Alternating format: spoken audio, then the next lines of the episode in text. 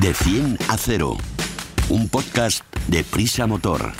Con Alicia Sornosa y Raúl Romojaro. De 100 a 0 es el primer podcast de Prisa Motor, la plataforma transversal dedicada a la automoción del país, AS, 5 días, SER y Huffington Post. El podcast Cero Emisiones. Súbete con nosotros. A todos. En esta ocasión, vuestro podcast favorito va de resolver dudas. Nos acompañan Raúl y a mi otro lado tengo a Rubén, hoy va de R's todo, del motor.com. Arrancamos el increíble todoterreno en el que hemos llegado, que luego os hablaremos de cuál es, y, y lo podréis eh, catar en la prueba rapidita de 10 a 0. Y empezamos. Explicamos fácil lo difícil. Hola Rubén. Que, que a Raúl le tengo aquí, pero está callado porque está ahí incordiando con... No, aquí, saludar. aquí. Hola a con el- todos. está ahí tocando el cuadro de mandos del coche. No me lo toques, que a ver si vamos a salir disparados. Rubén, siempre he pensado que con el frío las baterías de, de los coches, de los móviles, duran más, más que con el calor. Pero si hablamos de los coches de combustión, ¿dura más la gasolina cuando hace frío o cuando hace calor? Pues eh, los motores de combustión interna han sido tra- para- eh, desarrollados para trabajar en un amplio rango de temperaturas, pero aún así las temperaturas extremas, tanto de frío como de calor, sí que influyen para mal en el rendimiento negativo de los coches. No me digas, pues vamos a ir por partes, a ver, como dijo Jack el destripador. ¿Qué, es- qué le sucede a la gasolina con el frío? Mira, eh, el- vamos a empezar con una cosa que poca gente sabe. A Hay ver. dos tipos de gasolina eh, durante el año. Tenemos ¿Ah, una sí? gasolina de invierno, las gasolineras, y una de verano. Ah, nos la van cambiando. Sí. Eh, esto esto, esto tiene, tiene un porqué. Dependiendo de la temperatura exterior que haga, eh, la gasolina tiene, tiene que estar, eh, oscilar entre unos kilopascales, que es una Ay, medida, qué sí, difícil, qué difícil. entre unos kilopascales para que su rendimiento sea el más óptimo. Así, por ejemplo, en los meses cálidos se necesita que la presión de vapor oscile entre 45 y 60 kilopascales y en los de invierno entre los 50 y los 80 kilopascales. Claro, necesitamos en invierno un poquito más de vapor en ese combustible porque al estar más frío se queda quietecito y nos, nos suda. Eh, Exacto, para que la reacción química haga que, que el coche, la explosión el- que genere, pueda, pueda hacer que el coche funcione. entonces, en invierno nuestros motores siempre eh, en temperaturas próximas a los 0 grados consumen más. O- Mm, Sí, consumen más porque, eh, mira, algunas marcas han realizado estudios que han demostrado que el consumo de combustible aumenta entre un 10 y un 15% en invierno, en temperaturas próximas a los 0 grados. Las razones son diversas y si quieres te las cuento ahora. Sí, lo que quiero además que me expliques un poco, ya que estás tan puesto, que me expli- expliques un poco la mecánica del coche y cómo le afecta el frío a cada... Porque claro, aparte de la gasolina también tenemos otros líquidos y aceites y... Cuéntame un poquito así, hagamos un repaso. al Mira, coche. eh, lo, lo importante de los rangos de temperatura es que tengan un amplio, eh, o sea, que el funcionamiento dentro de ese rango sea el más correcto. Por eso ya te digo, las marcas de coches cuando testan los coches antes de sacarlos al mercado hacen pruebas tanto en los fiordos de Finlandia a menos 15 grados como en Kenia a más 50 grados. Pero, pero esto, al final, lo que te digo, las temperaturas tan extremas por arriba y por abajo son, son, son malas para, para, para, la- para el funcionamiento del motor. Por ejemplo, con la temperatura del motor cuando hace mucho, mucho frío, el propulsor necesita más tiempo para calentarse. Sí, que eso siempre decimos, arrancar el coche y dejarlo un ratito al relentí y no salgáis pitando. Y con la moto siempre Claro, contamos que ahora en invierno no salir, hay que esperar a que el, el- el- Todos los motores tienen un rango de temperatura óptimo. Vamos a esperar un poquito, ¿sabes? Ahora en invierno sobre todo a que, que se caliente. Pero ¿Qué por pa- ejemplo, refrigerante. Pues, eh, por ejemplo, es necesario, es necesario también en, en esta época eh, revisarlo, porque si el nivel de refrigerante no está a su, ni- eh, a su nivel, valga la redundancia, eh, no puede regular la temperatura de ese motor que necesitamos que alcance una temperatura óptima. Vaya, y por ejemplo la batería, el aceite, la presión de los neumáticos incluso, ¿no? Porque el aire también se enfría Claro, y se contrae y se todos expande esos se calienta. componentes el frío les afecta. Eh, si sumamos todo lo que estás diciendo, por ejemplo con los neumáticos, al tener más rozamiento con el suelo, el coche va a hacer que consuma más. El aceite, si necesita el lubricante, necesita eh, más cantidad de, de calor para poder llegar a un régimen óptimo, también va a afectar que por la propia densidad el gasto del combustible aumente. O sea que al final son pequeñas cosas que están, están, están continuamente, el frío está continuamente provocando ciertas cositas muy pequeñas en muchos componentes que a la larga eh, hacen que, que ¿Y en el los coche sistemas más. eléctricos también? Bueno, los sistemas Pues eléctricos, por ejemplo, al conectar la calefacción, las lunetas térmicas, los asientos calefactados, Mm. los retrovisores calefactados, cualquier cosa que, que lleve calefacción va a hacer Claro. aumentar el, el- el gasto de combustible. O sea, por ahora eh, tenemos claro que el coche en invierno gasta más. Y en los vehículos eléctricos, el coche de combustión, pero en los eléctricos, ¿cómo les afecta el frío? Ya que ellos no tienen toda esta mecánica, no tienen tanto tienen líquido, no tienen tanto mecánica, aceite. Pero no como tienen- has dicho al principio, las baterías también tienen un rango óptimo de funcionamiento, sobre todo las baterías de, de- de iones de litio, que son las que utilizan eh, los vehículos actualmente. Por ejemplo, el uso de la calefacción en un vehículo eléctrico se han hecho, hay estudios que te dicen que acorta entre un 6 y un 10% eh, el, el rango que tenga la batería en ese momento. Madre mía, vamos a ir con la mantita eléctrica a pilas también en el coche. Por ejemplo, ya te digo, imagínate, si tienes eh, 350 kilómetros de. De autonomía, mm, si llegamos al 10% al enchufar la calefacción y otros componentes del, del este eléctrico, le estamos quitando casi 40 kilómetros de, de autonomía. ¿Y el- al arrancar un coche eléctrico hay que esperar o no? Eso ya está, la batería está a tope No, y no. nos vamos andando, ¿no? No, lo único, lo único también eh, hay que tener en cuenta que las baterías también sufren con las temperaturas. Por lo tanto, yo lo que no diría es que te pongas a hacer el loco desde el principio, sino que el- también eh, la propia la propia batería, eh, por el propio movimiento del coche, se vaya encontrando su temperatura óptima. Ya está. Bueno, pues ya sabéis, motos y coches ahora en invierno hay que arrancar mientras nos quitamos la ropa, nos ponemos el casco, nos ponemos el guante para que estén un ratito al relentí y todo coja una temperatura óptima. Va a gastar más, está claro que en invierno gasta más. Y con los eléctricos, pues nada, simplemente un poco de cuidado y poner poco la calefacción. Sí, no, aparte de la calefacción, como bien mencionar eh, Rubén, las baterías también son, son menos eficientes con, con el frío, porque el proceso que, que genera la, la electricidad para que el motor se mueva eh, es, es más lento en invierno, ¿no? Es un, un ejemplo muy simple, pero que para que lo entendamos todos, nosotros metemos las cosas en el congelador porque el, el- el frío extremo de, de un congelador lo que hace es, digamos, frenar el proceso químico de lo que sería el, el- el- el que se pudriera la, la comida, ¿no? Pues algo parecido ocurre con, con las baterías. El proceso químico que hace que, que la, la batería genere esa electricidad en invierno es más lento, con lo cual es bastante fácil que aparte del consumo de, los, dispositivos que utilicemos, la propia batería se desgaste antes de lo que lo hace en, en verano, con lo cual conviene tenerlo en cuenta. Si sabemos que nuestro coche normalmente nos hace una autonomía, por decir algo, de 200 kilómetros, consideremos a la hora de hacer un desplazamiento o preparar eh, una jornada de circulación que es posible que en los meses, los meses duros de invierno esa autonomía se vea recortada significativamente. Y antes de pasar al siguiente tema, Rubén, cuéntanos así un poquito por encima. Sé que has estado en Escocia pasando mucho frío y probando un cochazo que pronto hablaremos de él aquí en Decinacero. Mm, ¿Qué? ¿Cómo lo has pasado? Muy bien, eh, mucho coche- frío. qué como te has dicho. ¿Qué coche era? el, el famoso Ineos Grenadier, por fin, después de Ah. tantos años intentando eh, tener una prueba dinámica con el coche, pues ya se ha conseguido la presentación internacional y como tú bien dices, hablaremos largo y tendido de él. en La los tendremos, próximos- la tendremos aquí y nos explicará bien Rubén cómo va el coche. Pues ya sabéis que si queréis ver esta prueba, otras más o ampliar estos temas de los que estamos hablando, en la página web del motor.com tienen todas las respuestas e incluso vídeos para que disfrutéis de, de todo esto. Coches, tecnología, conectividad, movilidad, eficiencia y mucho más. Raúl, por todos es conocido que los vehículos eléctricos pesan mucho más que los de gasolina. Eh, esto es porque las baterías pesan, llevan más mecánica y hasta que estas sean un poquito más ligeras, que pasará como con los móviles, ¿no? que del zapatófono pasaremos al super slim, eh, hay un montón de, de problemas que se están descubriendo de estos vehículos.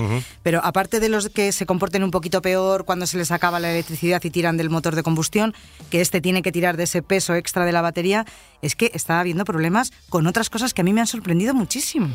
Sí, viene, viene de un estudio que ha hecho una asociación británica que ahora contaremos y que tiene que ver con lo que estás mencionando. Eh, no solamente los coches eh, eléctricos pesan, en este caso significativamente más que los de combustión, es que en general los coches ahora pesan mucho más que hace unos años porque tienen mucho más componentes, mucho más equipamiento, son coches más complejos y todos pesan más. Pero en el caso de los eléctricos, eh, efectivamente el gran problema es la- el peso de las baterías, ¿no? que, que todavía están en un, en un punto de evolución en el que para obtener, para obtener una capacidad suficiente, pues son baterías grandes, con mucha densidad y, pesaditas. ¿no?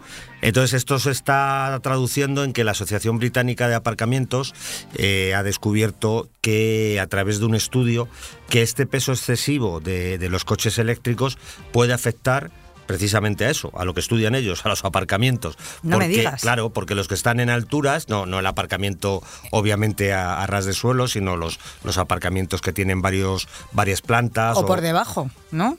Bueno, por debajo sí, para hacia debajo efectivamente, pero que están en plantas, ¿no? no, no posados los coches directamente en, en, la calle, que están sujetados por, por columnas, pues están diseñados en la mayor parte de los casos en las ciudades británicas, que sería extrapolable también, evidentemente hay zonas nuevas, ¿no? Pero todos los centros urbanos donde precisamente estos coches eléctricos más se van a utilizar son parkings que están diseñados en muchos casos en los años 60 y 70, cuando se empezaba. Ya lo notamos, sabemos todos qué es lo que meterse ahora en determinados parkings de Madrid, Porque Barcelona. no nos caben, los coches están hechos para 600. eso ahora te metes con un coche grande y, y no cabes, o quieres abrir la puerta y no puedes o tienes que hacer 20 maniobras, pues esto ahora el, nuevo problema es el peso. este estudio dice que a mí personalmente me parece una cifra que se queda corta, que de promedio hay unos 230 kilos de diferencia entre un coche eléctrico y otro correspondiente eh, de combustión. Yo creo que es más, pero aun siendo así, si esos 230 kilos de peso extra que, supone un coche eléctrico respecto a uno similar de combustión, lo multiplicamos por el determinado número de coches que, que haya en ese aparcamiento, 10, 20, 30, pues evidentemente te vas a un peso que quizá no está eh, preparado la, la estructura del, del parque los arquitectos no pensaron en el peso de estos coches, sino en coches que pesaban mil kilos eh, y ahora hay, coches eléctricos que pesan más de dos mil.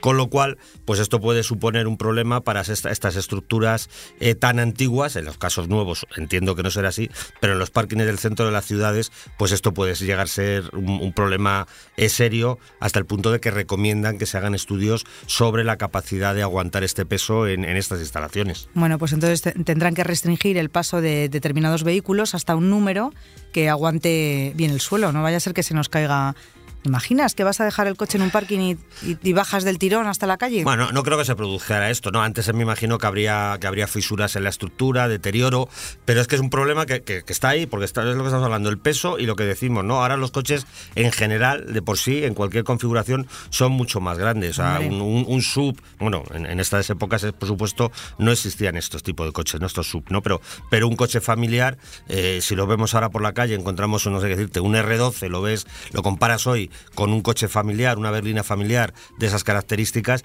y las dimensiones son muy superiores y con lo cual el, peso también, lo que decimos, la tecnología, toda la electrónica que llevan, los motorcitos de los asientos, en fin, aunque se busca la máxima eh, eficiencia también en el, en el peso, pero al final lo que hay es, es lo que hay. O sea, de hecho, hay, eh, puede haber hasta eh, que los coches eléctricos actuales dupliquen el, peso de un coche de hace 30 años. Un utilitario que pesaba una tonelada, 1.100 kilos, 1.200 kilos, hoy es muy frecuente que coches eléctricos de tamaño compacto pesen más de 2.000 kilos, 2.300 kilos. O sea que la diferencia, más allá de estos kilos que revela el estudio, eh, es, es, grande, ¿no? Entonces, si se van acumulando, a día de hoy seguramente, por lo menos en el mercado español, no es un problema, pero si se van acumulando los coches en aparcamiento, insisto, con que se sustenten sobre columnas y no estén pensados para ello, habrá que tener un control y, todos los edificios, como sabemos, tienen sus inspecciones técnicas también y me imagino que todo esto lo tendrán que ir regulando, pero es otra de las cosas que es al final un poco de lo que, lo que estamos viendo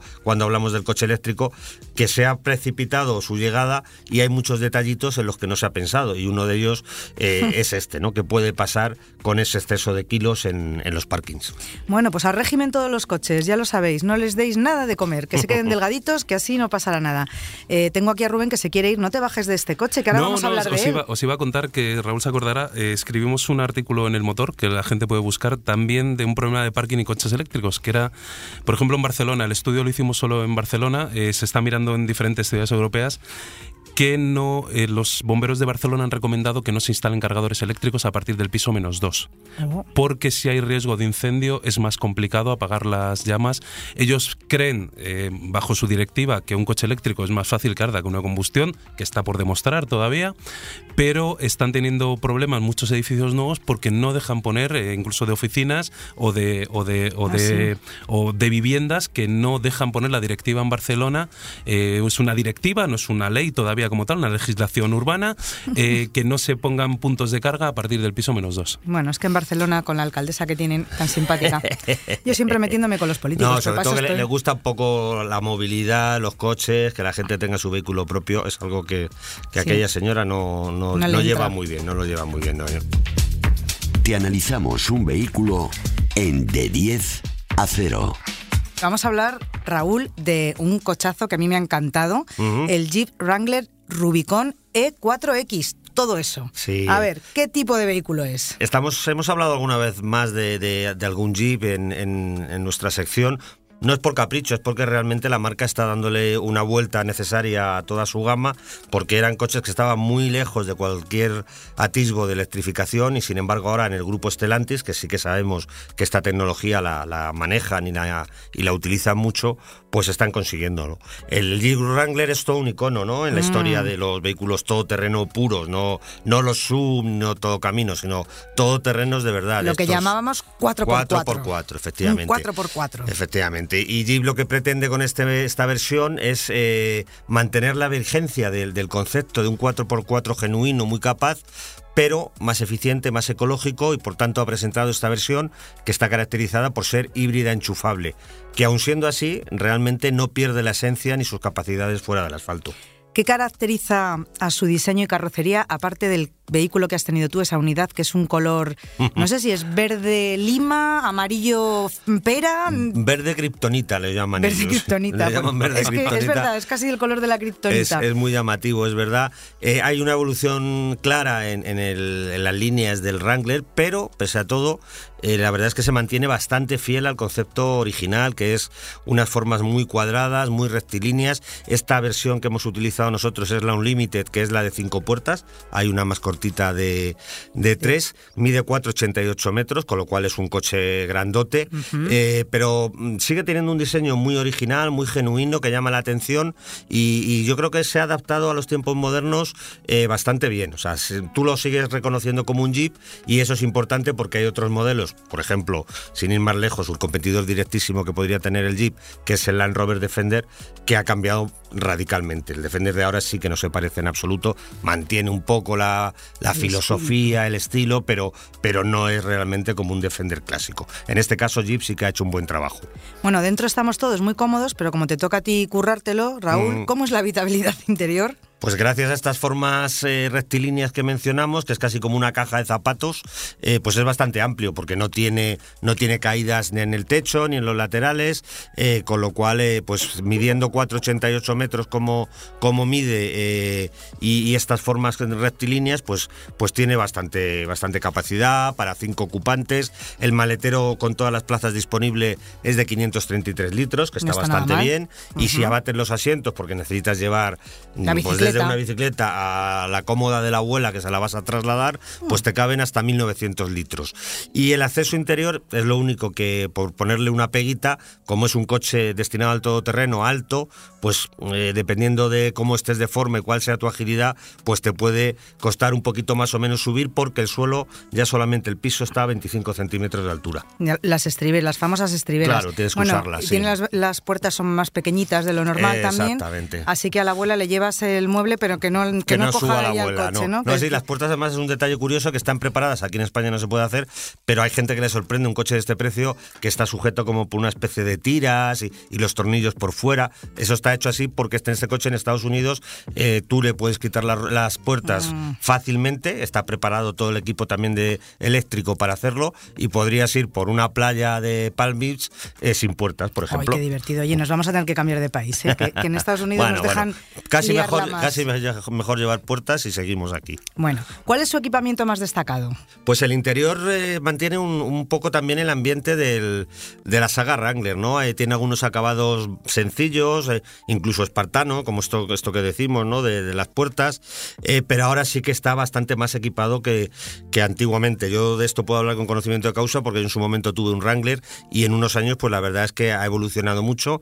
Tiene tecnológicamente, pues casi todo lo que le puedes exigir a un coche, a un coche moderno, porque además ya veremos que no es un coche tampoco barato, tiene un equipo que bueno, el equipo de, conectividad no es de lo más avanzado del mundo y otro problema que yo le veo es que han metido tantísima información y aparte de los mandos que necesitas para usar el 4x4, los bloqueos de diferencial, en fin, el salpicadero está un poco recargado e incluso la saturado, sí, e incluso la instrumentación tiene tantísimo dato y tantísima información que los que ya tenemos una edad, la letra es un poquito pequeña y te tienes tienes que fijar, te tienes que fijar. Eh, pero vamos, aparte de la edad y de, eso, el propio tamaño hace que, que se confundan algunos, algunos valores que aparecen en, la pantalla y te tienes te tiene que acostumbrar. Me imagino, nosotros lo usamos poquitos días, me imagino que con el tiempo pues te acabarás acostumbrando, pero en principio te sorprende ¿no? que haya tanto dato ahí. Pero luego te resulta sencillo para las cosas básicas, que es poner el 4x4 o quitar un diferencial o atacar una cuesta abajo, que seguro que tiene también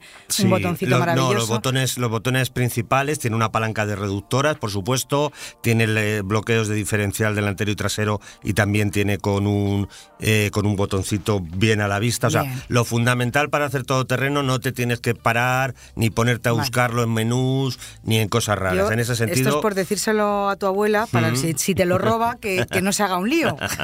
mejor que no, mejor que no. ¿Qué motor lleva? Pues como decíamos, Era es, una, es un motor híbrido, una mecánica, mejor dicho, perdón, híbrida enchufable, con lo cual combina eh, un motor de 2 litros y 272 caballos con otras dos unidades eléctricas. El primero tiene 63 caballos y el segundo 145. Cuando todos estos funcionan al mismo tiempo porque la carga de la batería lo permite, la potencia máxima llega a 381 caballos, que es una cantidad muy importante, una cifra importante que viene muy bien para un coche de este, de este estilo. También es cierto que solamente con el motor de explosión, 270 eh, caballos, pues hombre, no es una cifra como para decir que el coche es perezoso por, por mucho que pese, además que no es un coche prestacional, es un coche en el que valoran más el par motor y, otra serie de cualidades que el hecho de que corra más o menos. Eh, la batería que alimenta a estos motores eléctricos es de 17,3 kilovatios hora de, capacidad, eh, que según, según Jeep le otorga una autonomía sin emisiones de 45 kilómetros. Luego ya vemos si esto es real o no. Pero lo bueno es que con estos 45 kilómetros el lujazo es que tienes un pedazo Wrangler con el que tienes etiqueta cero. Ay, madre, cuando veo yo esos coches por el centro de Madrid con su etiqueta cero y estos coches gigantescos, me da un poco de cosilla. Sí, la verdad es que hay veces que, bueno, pero también depende un poco de la responsabilidad del usuario. si es alguien que lo utiliza en Madrid y lo recarga, Tú te puedes hacer en Madrid perfectamente 30 o 40 kilómetros. En Madrid sí que podrías, Madrid o en una ciudad, perdón, podrías hacerlo, podrías hacerlo sin problema y ahí no estarías consumiendo nada y no estarías emitiendo nada. Con lo cual, en ese sentido está bien. Si eres de los que tienes el coche eh, híbrido enchufable para tener la, pegatina y luego no no lo cargas, pues ahí evidentemente es, pues una, es una aliada interesante, ¿no? Hombre, gastarse ese dinero en un coche que luego no vas a enchufar, pues también es un poco tontería. Totalmente de acuerdo. Y, tenemos amigos que tienen, además es Jeep también, una amiga nuestra, Cristina, y lo tiene enchufado todas las noches cuando... Claro, esa, es la ventaja y es lo que hay que hacer, efectivamente. Bueno, vamos ya al grano. ¿Cuáles son sus prestaciones y consumos? Como decíamos, tiene potencia suficiente para mover 2,3 toneladas que pesa el, aparatito, sobre todo cuando los tres motores están funcionando a, a pleno rendimiento. La velocidad punta no es significativa en este modelo, eh, aún así llega a 160 kilómetros eh, a la hora, acelera de 0 a 100 en 6,5 segundos si tienes el apoyo eléctrico, como digo, con lo cual está muy bien. En los primeros 100 kilómetros, si llevamos la batería cargada, como podríamos hacer teóricamente 45 sin gastar nada de combustible, eh, lo que ha homologado Jeep eh, en ciclo WLTP son 4 litros y medio a los 100, que para un coche de estos pues es un auténtico lujo, un auténtico lujo. La realidad es que al final la batería no dura tanto, estaríamos más cerca de hablar de un promedio de 9 litros a los 100, hmm, eh, que tampoco, sí, te pega más, que tampoco es una cifra exagerada para un coche de este estilo. Y más de 30-35 kilómetros, perdón, sin emisiones, la verdad es que es bastante difícil, por lo menos para mí ha sido bastante difícil sacárselo en una conducción normal, sin buscar las máximas prestaciones y tampoco sin acelerar. Bueno, pues entonces, cuéntame, ¿cómo se comporta? Primero por carretera y luego supongo que alguna pistita te habrás hecho, ¿no? Lo cierto es que esta versión electrificada, Alicia, es bastante, bastante similar en comportamiento a cualquier otro, a cualquier otro Jeep. El peso extra de las baterías no se nota. Bueno, pero como los otros coches también son pesados, los Jeep por definición son pesados, pues hay menos diferencia que cuando un coche es ligero y lo sobrecargas con, con baterías y, y motores. ¿Esto qué quiere decir? Pues que en ciudad, pues mm, un coche de 490 no es muy manejable, no es su territorio ideal. En carretera, pues también pagas la altura elevada que tiene, eh, pagas las ruedas que lleva, eh, las inercias de, de, esa masa desplazándose. En carreteras reviradas no es lo ideal. En autovía rápida, la verdad es que, que, ahí sí que va bastante bien porque tiene, tiene mucho aplomo, pero todo esto que decimos que podían ser considerados como defectos o inconvenientes, en realidad hay que valorarlo en el contexto de lo que es este coche. Pues no vamos al campo. Exactamente. Tú aceptas que este coche pueda tener algunos eh, condicionantes porque luego lo vas a utilizar en su medio natural y sobre todo la versión Rubicon, que la versión Rubicon, como sabemos, es la que está más equipada y más preparada de suspensión, de estabilizadoras, de transmisiones para enfrentarse a cualquier desafío en el campo. Y en ese sentido, la verdad es que es un coche que es una maravilla, porque, mm, como digo, en, cuanto al chasis, todo está diseñado eh, con una experiencia larguísima de, casi un siglo haciendo estos señores todo terreno para, para enfrentarte a afrontar cualquier tipo de,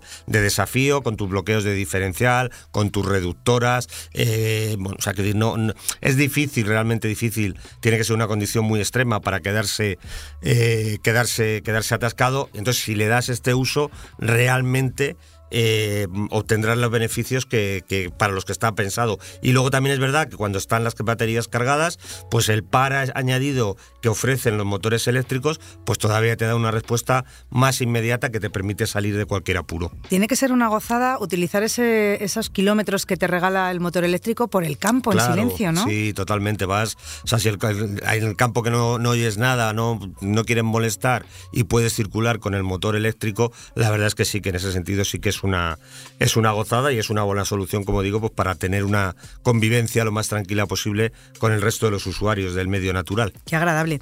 ¿Cuánto cuesta? Que aquí ya que me empieza a entrar un temblor eh, claramente Wrangler, los Wrangler no han sido nunca coches baratos en, Europa, igual que en Estados Unidos son bastante más accesibles, entre otras cosas porque hay un gran mercado de segunda mano y bueno, porque, porque allí son otra cosa.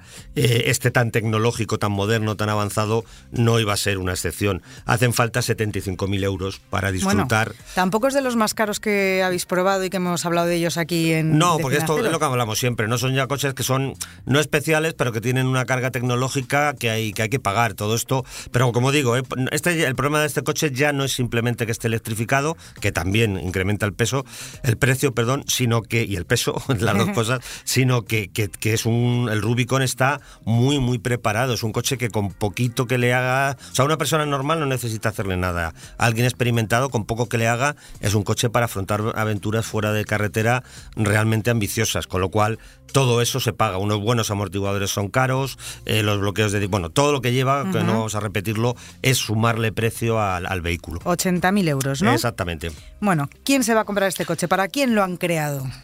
Yo diría que se trata de una propuesta un tanto polémica o discutida, eh, como suele ocurrir en, en, todos los procesos de electrificación de modelos de marcas legendarias que tienen una fuerte personalidad a los más incondicionales, a los más los usuarios más heavies de la, de la marca, pues esto no les gusta, ¿no? De que, un, un, Jeep o que una Harley o que no sé qué decirte tengan tengan motores eléctricos, pues va como un poco contra la filosofía del propio producto. Sin embargo, yo creo que habrá gente eh, que sin llegar a estos extremos sí que apreciarán disfrutar y contar con el espíritu Jeep, con un coche que está más adaptado a los nuevos tiempos, que tienes tu etiqueta cero, que si utilizas la batería, como decimos, contaminas eh, contaminan mucho menos eh, y que tienes posibilidad de, hacerle un uso más racional. Yo no estoy ni en un extremo ni en otro. Hombre, yo personalmente en este, en este ¿eh? coche, no, pues yo en este coche, en este en concreto, yo me gustan muchos coches electrificados, eléctricos, pero yo en este caso sí que el, lo genuino de, de un Jeep de combustión bueno, yo creo que hay otros coches que necesitan más la electrificación que este. este. Dicho lo cual, está muy bien que exista porque habrá clientes que lo valoren y los compren. Un coche de 75.000 euros evidentemente no van a vender miles, con lo cual que estén en la gama de Jeep está fenomenal. ¿Que no quieres esto? Pues puedes comprarte siempre un Jeep de combustión. ¿O qué otros me puedo comprar? ¿Cuáles son sus rivales? Es un caso, diría que prácticamente único en el mercado. Un, auténtico 4x4 con este carisma, eh, tanta tecnología y electrificado.